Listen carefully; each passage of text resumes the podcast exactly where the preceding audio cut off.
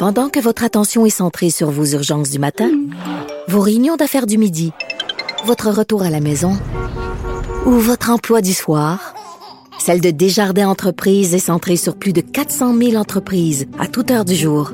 Grâce à notre connaissance des secteurs d'activité et à notre accompagnement spécialisé, nous aidons les entrepreneurs à relever chaque défi pour qu'ils puissent rester centrés sur ce qui compte, le développement de leur entreprise. Ici Ricardo. Et Émilie, marchand d'IGA. On a envie de vous inspirer à bien manger. À moins de 5 la portion. Suffit de repérer les produits valeurs sûres et de les cuisiner avec une de nos recettes. Les valeurs sûres, c'est bien pensé, hein? Bien sûr! Détails sur IGA.net. Grand philosophe, poète dans l'âme, la politique pour lui est comme un grand roman d'amour. Vous écoutez Antoine Robitaille, là-haut sur la colline. Nous avons augmenté le temps consacré à l'étude et à la maîtrise de la langue française. Notre langue, c'est notre identité, c'est notre force. Notre langue, c'est un instrument de liberté. En cela, il n'y a aucune opposition entre la pleine maîtrise du français et la connaissance d'une deuxième et d'une troisième langue. J'annonce que les élèves de sixième année du primaire consacreront la moitié de leur année à l'apprentissage intensif de l'anglais. C'était il y a un peu plus de dix ans. Jean Charest annonçait dans un discours inaugural que tous les petits Québécois passeraient leur sixième année du primaire, au moins la moitié, en immersion anglaise. Et ma prochaine invitée s'est penchée sur la relation d'amour-haine que les Québécois entretiennent avec l'enseignement de l'anglais. C'est Virginie Hébert. Bonjour. Bonjour. Vous êtes docteur en communication publique, auteur de l'anglais en débat au Québec aux presses de l'Université Laval. Alors, amour-haine, ce sont mes mots. Vous dites pas les choses exactement comme ça dans votre ouvrage, mais est-ce que c'est pas mal ça? Ben oui, je pense que c'est un paradoxe. Je pense que c'est une relation paradoxale. Et moi, c'est ça qui m'a intéressé. J'aime beaucoup les paradoxes, donc je pense qu'on est, euh, on est là-dedans depuis euh, pratiquement toujours, finalement. Et c'est ça, je trouvais ça intéressant d'explorer euh, cette relation-là. C'est le paradoxe que vous euh, étudiez tout le long de votre livre et c'est pas euh, les dix dernières années là, sur lesquelles vous revenez, c'est vraiment depuis le 19e siècle. Vous parlez des mythes aussi euh, qui ont été véhiculés à propos de l'anglais dans l'Empire britannique. vous finissez votre livre un peu comme ça. Est-ce que c'est pas encore la langue de, de Durham, au fond, qu'on veut nous imposer? Mais ben, moi, ça, ça m'a intéressé parce que ça revenait beaucoup dans les textes plus contemporains là, que j'ai Je parle de Lord Durham, évidemment, là, pour les auditeurs, je précise, celui qui avait dit qu'il fallait que, que, finalement que les Canadiens français s'anglicisent. Effectivement, puis c'est une image forte. Hein, dès qu'on parle de Durham, je veux dire, ça suscite des émotions. Et ça revenait cette idée que désormais l'anglais, c'est plus la, la, langue de Lord Durham, c'est vraiment la langue de l'ouverture sur le monde, l'outil du 21e siècle. Donc ça, ça me, je trouvais ça intéressant. Puis justement, remonter dans l'histoire, ça permet de euh, revenir à la source. Puis quand on lit le rapport Durham, on constate que Durham, au fond, euh, la langue qu'il propose, à laquelle il propose d'assimiler les, les, Canadiens français, ben c'est une langue qu'il décrit comme étant appelée à devenir euh, la, une langue de mobilité sociale, la langue des affaires du continent, une langue qui donne accès finalement aux connaissances. Donc, en quelque sorte, c'est un peu la langue d'ouverture sur le monde. Donc, c'est ce que je trouvais tellement intéressant dans ce paradoxe-là. OK, Lord Durham, c'est un peu les deux c'est-à-dire euh, c'est la langue impériale, euh, impérialiste euh, du 19e siècle, mais lorsque Bouchard Taylor, dans leur rapport en 2008, écrivent que c'est plus la langue de Lord Durham, l'anglais, c'est la langue de l'ouverture sur le monde, ils disent un peu la même chose que Durham, c'est ça que vous me dites? Ben exactement, c'est un peu, c'est un peu ça, c'est le cœur du paradoxe. Donc je pense que quand ils veulent dire ça, ils veulent dire qu'on doit, on doit plus euh, regarder, avoir un rapport à l'anglais qui est celui d'une langue qu'on voit comme étant dominatrice, impériale. Mais en même temps, quand on va au fond des choses, et c'est là où je trouve que quand on, on tente de s'extirper des mythes, des images fortes, c'est ça que ça nous permet de faire, c'est qu'on voit que Durham, c'était un libéral, hein, faut pas l'oublier. Un Whig, comme vous le dites. Un Whig, donc. Euh, Euh, mais évidemment, pour lui, le progrès libéral, ben, c'était le, progrès britannique, c'était la culture britannique. Donc, euh, ce qu'il proposait, c'était euh, une, assimilation à une langue qui permettrait de s'ouvrir, d'accéder à cette culture britannique. Avec, avec ça, ça n'empêche pas qu'il y avait toute l'arrogance derrière, là, mais n'empêche que c'était ça. Donc, je pense qu'il faut aussi réfléchir à ça aujourd'hui quand on, quand on dit, ah, ben, le rapport qu'on a à l'anglais désormais, là, c'est plus celui qu'on avait avant, là, c'est plus une langue qui est envahissante, c'est une langue neutre, dépolitisée, d'ouverture sur le monde. Ben, voilà. Moi, je pose la question est-ce qu'on n'est pas en train de dire un peu la même chose euh, que Durham? Mhm. Donc, euh, il y, a, il y a du politique, il y a de la politique ou des rapports de pouvoir dans les rapports entre les langues. Ben, je, je Même encore aujourd'hui, où on nous dit que l'anglais, euh, c'est de toute manière la lingua franca? Ben, moi, je pense que des, effectivement, qu'il y a des dynamiques linguistiques, que les langues, on ne peut pas euh, euh, les observer, analyser leurs effets sans euh, euh, prendre en considération qu'elles sont en concurrence les unes avec les autres. Mais je pense qu'il y a aussi une façon de voir ça, et il y a beaucoup de gens qui voient ça différemment, qui voient la langue comme étant un simple outil de communication. Donc, quand on pense comme ça, eh bien, on choisit la langue la plus efficace pour communiquer. Donc, forcément... Qui est la plus répandue. Voilà, donc Ouais. forcément, quand on pense comme ça, ben peut-être que l'anglais est la langue qui semble aller de soi. Donc, je, je trouve que d'a- d'aborder ça sous cet angle-là, ça nous permet de comprendre aussi face à, euh, face à quelle situation on, on est. Donc, quand on, si par exemple, on revient au discours de l'affaire de Michael Rousseau, quand il Oui. dit que c'est tout à l'honneur. Donc, le président d'Air Canada qui a dit qu'il avait vécu à Montréal pendant 14 ans sans apprendre le français. Ben, c'est ça. Euh, moi, je me, je me demandais comment euh, il pouvait s'être senti légitimé de faire une affirmation comme ça, donc de dire, ben oui, moi, j'ai vécu euh, 14 ans à Montréal et c'est tout à l'honneur de la ville de pouvoir le faire. Mais si on se dit que pour lui, c'est euh, la langue des affaires, que c'est la langue qui va de soi, ben ça prend une autre euh, dimension. On se dit, ben oui, lui, euh, pour lui, c'est la langue qui, qui, qui est celle qu'on qu'on doit parler. Mhm. Dans un de vos chapitres, vous, vous faites une sorte de revue de littérature, des critiques de la notion ou de la conception euh, universaliste de l'anglais, de l'anglais comme langue universelle. Euh, et on on a- on a- on n'en entend pas parler souvent ici au Québec de cette critique-là. Parlez-nous-en un peu, même en Europe. euh, Effectivement, et ça, je trouve la ça... construction européenne se fait beaucoup autour de, de l'anglais, Tout à fait. Et il y a une remise en malgré le question. Brexit. Oui, et il y a, je veux dire, la- la- l'expansion de mondiale de l'anglais, ça suscite des débats un peu partout à travers le monde. Hein. C'est pas juste ici au Québec. Euh, on le voit notamment dans les, quand il est question de l'enseignement postsecondaire, l'enseignement euh, supérieur. Euh, ça crée des débats aux Pays-Bas, en Italie, en France. Il y a des débats importants sur cette question-là.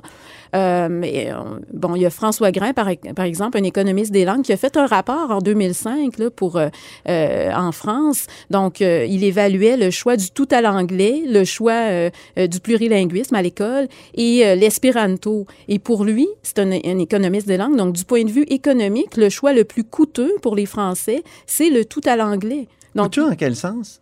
euh, ben, dans le sens où, euh, euh, je veux dire, c'est un investissement massif quand on choisit d'investir dans l'apprentissage de l'anglais. Hein. Un investissement qui s'en va évidemment euh, en majeure partie vers les pays qui sont des locuteurs, là, les, les- les pays anglo-saxons. Donc, il y a beaucoup d'argent de consacré, d'investi, et ça suscite aussi des inégalités sociales. Donc, ça aussi, il a pris ça en compte. Donc, quand, par exemple, dans le domaine de la science, on choisit d'aller avec le tout à l'anglais, ben on crée, on, on exclut forcément les gens qui ne, qui ne parlent pas l'anglais. Ils sont obligés d'investir dans son apprentissage. Donc, c'est une réflexion qui est importante et qui existe euh, à travers le monde. Euh, Jadis, le français a été une langue un peu dominatrice comme celle-là. On se souvient des, des, romantiques allemands euh, qui s'opposaient au français. Et puis, il y a Rivarol qui disait dans, au, au 18e siècle que le français était une langue universelle. Est-ce que on traîne pas un peu ça? Des, des fois, on entend ça ici au Québec, le français est une langue coloniale. Est-ce qu'on traîne pas, est-ce que même le français ne traîne pas un peu ce stigmate-là d'une certaine façon? C'est sûr, c'est sûr. Le français a été une lingua franca, euh, comme l'a été le latin, mais il n'y a jamais eu de- dans l'histoire une langue qui a été, euh, qui a eu l'expansion que connaît aujourd'hui l'anglais. Ouais. Ça, c'est euh, donc c'est particulier. Et je pense aussi que ce qui est particulier, c'est le lien qu'on fait. Et moi, c'est ça que j'ai trouvé intéressant de, de creuser dans le discours entre l'utilité de l'anglais euh, comme langue. Donc ça, c'est c'est La- Le français, c'est une langue de civilisation, une langue de culture. Mais là, c'est le fait que la- l'anglais est dans de multiples domaines, la langue qu'on choisit, la langue des affaires, euh, donc son expansion. La langue du numérique. la langue du numérique, voilà. En même temps, il y a des, il y a des chercheurs qui remettent en cause aussi l'apport qu'on, qu'on, euh, le fait que l'anglais serait autant répandu dans la société globalisée. Donc, il y a ce paradoxe-là aussi. Ah Par exemple, sur Internet, l'apport de l'anglais, elle a beaucoup diminué là, dans les dernières années. Donc, à la fin des années 90, on l'estimait à environ 80% Là, aujourd'hui, ce serait plutôt en deçà de 30 donc, euh, quand on fait ce choix-là d'aller uniquement vers l'anglais euh, dans l'enseignement, ben il faut aussi se poser ces questions-là. Là. Est-ce que l'anglais n'est pas en, diminution? Est-ce qu'on ne pourrait pas euh, privilégier aussi d'autres langues? Il y a une montée des langues romanes aussi. Hein? Euh, On est dans un monde qui est de plus en plus multipolaire. Donc, on voit l'importance que prend, par exemple, l'espagnol aujourd'hui aux États-Unis. Alors, je pense que ça aussi, c'est une réflexion qu'on peut avoir quand on fait le choix de la langue qu'on enseigne à nos, à nos enfants. là. Mhm. Entre les deux mythes, vous parlez d'un mythe globalisant, donc euh, l'anglais, langue euh, euh, universelle, utile pour à peu près tout, et le mythe nationalisant, donc celui qui dit ben, il faut conserver notre identité, protéger notre langue. Est-ce qu'il faut choisir? Moi, je pense qu'on le fait instinctivement. Moi, je pense qu'on, c'est pas qu'il faut choisir, on, on, on le fait d'emblée. Et je pense que c'est ça qui est important de prendre conscience de notre propre posture parce que ça définit la, en fait, c'est, tout dépendant de la posture qu'on adopte, de la façon dont on cadre cette question-là, on voit le problème différemment. Donc, le métacode nationalisant, par exemple, pour moi, c'est qu'on aborde l'enjeu euh, à l'aune sous l'angle du principe de nation. Donc, ce qui est important, ça devient d'assurer la- l'avenir de la nation. Et les gens qui abordent ce problème-là dans ce sens-là, pour eux, là, la langue, euh, c'est l'expression de la nation. Elle est euh, intimement liée à la nation. Donc, automatiquement, euh, dans, dans le contexte dans lequel on est au Québec, ben si la langue est menacée, la nation même est menacée. Donc, ça, c'est une façon d'aborder les choses. Maintenant, si pour nous, la, la, la langue n'est qu'un simple outil de communication qui qu'on doit, et, et c'est tout avantage, à notre avantage d'en maîtriser plusieurs, par exemple, euh, pour euh, des bénéfices économiques. Et là, l'importance va être, dans le contexte euh, d'une société mondialisée, de, de, choisir la langue qui va nous permettre de communiquer le plus largement possible. Donc, c'est deux visions différentes. Évidemment, c'est un peu caricatural, mais quand même, je pense que ça nous permet de Mais voir quand vient le temps d'adopter des politiques publiques, il faut choisir Ben, un des deux camps. Vous nous dites là, dans le livre que ah, oui, dans les années je pense 60 jusqu'aux années 80, on a diminué, par exemple, les heures allouées à l'anglais euh, au, au Québec. Et, et- et- mais depuis, ça a changé complètement. Oui, là, en quand on pense à il y a 10 ans, le discours de Jean Charest. euh, Tout à fait. Ouais. Ben, je pense que oui. Là. Je pense que l'État doit choisir un- ce qu'on appelle un régime linguistique des, euh, et, s'ancrer dans certaines traditions. Et je pense qu'au Québec, euh, depuis à tout le moins la fin des années 50, on avait vraiment une tradition où on voyait la langue, euh, c'était une façon territoriale d'aborder l'enjeu linguistique. Donc, une langue doit prévaloir sur, sur le, territoire québécois et euh, la langue, et on la voyait comme étant intim- intimement liée à l'avenir de la nation. Je pense que ça a changé effectivement dans les années 90 et il y a aussi tout l'effet de la promotion du bilinguisme in- euh, individuel qui est fait aussi par le gouvernement euh, fédéral. Donc, je pense qu'il y a ces deux euh, façons de voir les choses qui s'affrontent et il y a eu comme une sorte de glissement à un moment donné où peut-être on a, on a tombé dans une façon de voir les choses qui privilégiait le libre choix euh, davantage de la langue d'enseignement et le bilinguisme individuel. Mhm. Mais e- est-ce qu'un politicien euh, important comme, mettons, le maire de Québec ou euh, le premier ministre du Québec doit absolument maîtriser l'anglais? Ça, ça il ne semble pas y avoir de libre choix. Parce que Pauline Marois a été vraiment critiquée par sa mauvaise ma- maîtrise de l'anglais. Puis encore récemment, Marie-Josée Savard, qui se présentait à la mairie de Québec, euh, ça a été souligné qu'elle ne parlait pas l'anglais. Il paraît que ça lui a nuit. Euh, et- donc, euh, est-ce que... Puis on a senti sous Philippe Couillard que une personne qui parle, qui n'était pas bilingue était comme... euh, pour caricaturer, je dirais inférieure. C'est ce qu'on Mhm, sentait dans le discours euh, euh, de Philippe Couillard. Est-ce, donc, les mythes vont très loin, là. À un moment donné, ils, ils- ils- ils dépeignent une personnalité publique comme étant inférieure si elle ne correspond pas à un des deux mythes? Mais c'est pour ça que je trouve ça intéressant de s'attarder au mythe. Donc, je Ben pense oui. qu'effectivement, il y a des certaines fonctions qui probablement requièrent la maîtrise, euh, certainement en tout cas d'une deuxième langue. Je pense qu'on peut se, euh, se questionner quand on présume que c'est forcément l'anglais qui doit être cette seconde langue-là. Euh, et je pense surtout qu'il faut réfléchir au fait, là, quand on, on propage le discours euh, que- que- à l'effet que tout le monde au Québec, par exemple, devrait être bilingue. Là, je pense qu'on on est vraiment là dans une, une survalorisation d'une seule langue. En plus, quand on dit ça, généralement, on, on, ré- on pense à l'anglais, là, on pense Mhm. pas à, à français, espagnol, par exemple. Donc euh, là, je pense qu'on rentre dans, on entre dans le mythe. Donc, Mhm. euh, et je pense que ça, ça peut avoir des effets délétères importants pour euh, une, une société comme la nôtre, là, qui est entourée d'une mer anglophone, comme on dit. Donc, Mhm. Donc, dans votre livre, vous revenez souvent sur la déclaration ou oui, c'est ça. Est-ce que c'est une déclaration? Non, la phrase euh, du rapport euh, Bouchard-Taylor où on dit que l'anglais ne doit plus être vu comme la langue de Lord Durham, mais une langue d'ouverture sur le monde. Or, Gérard Bouchard préface votre ouvrage. Euh, Qu'avez-vous pensé de sa préface?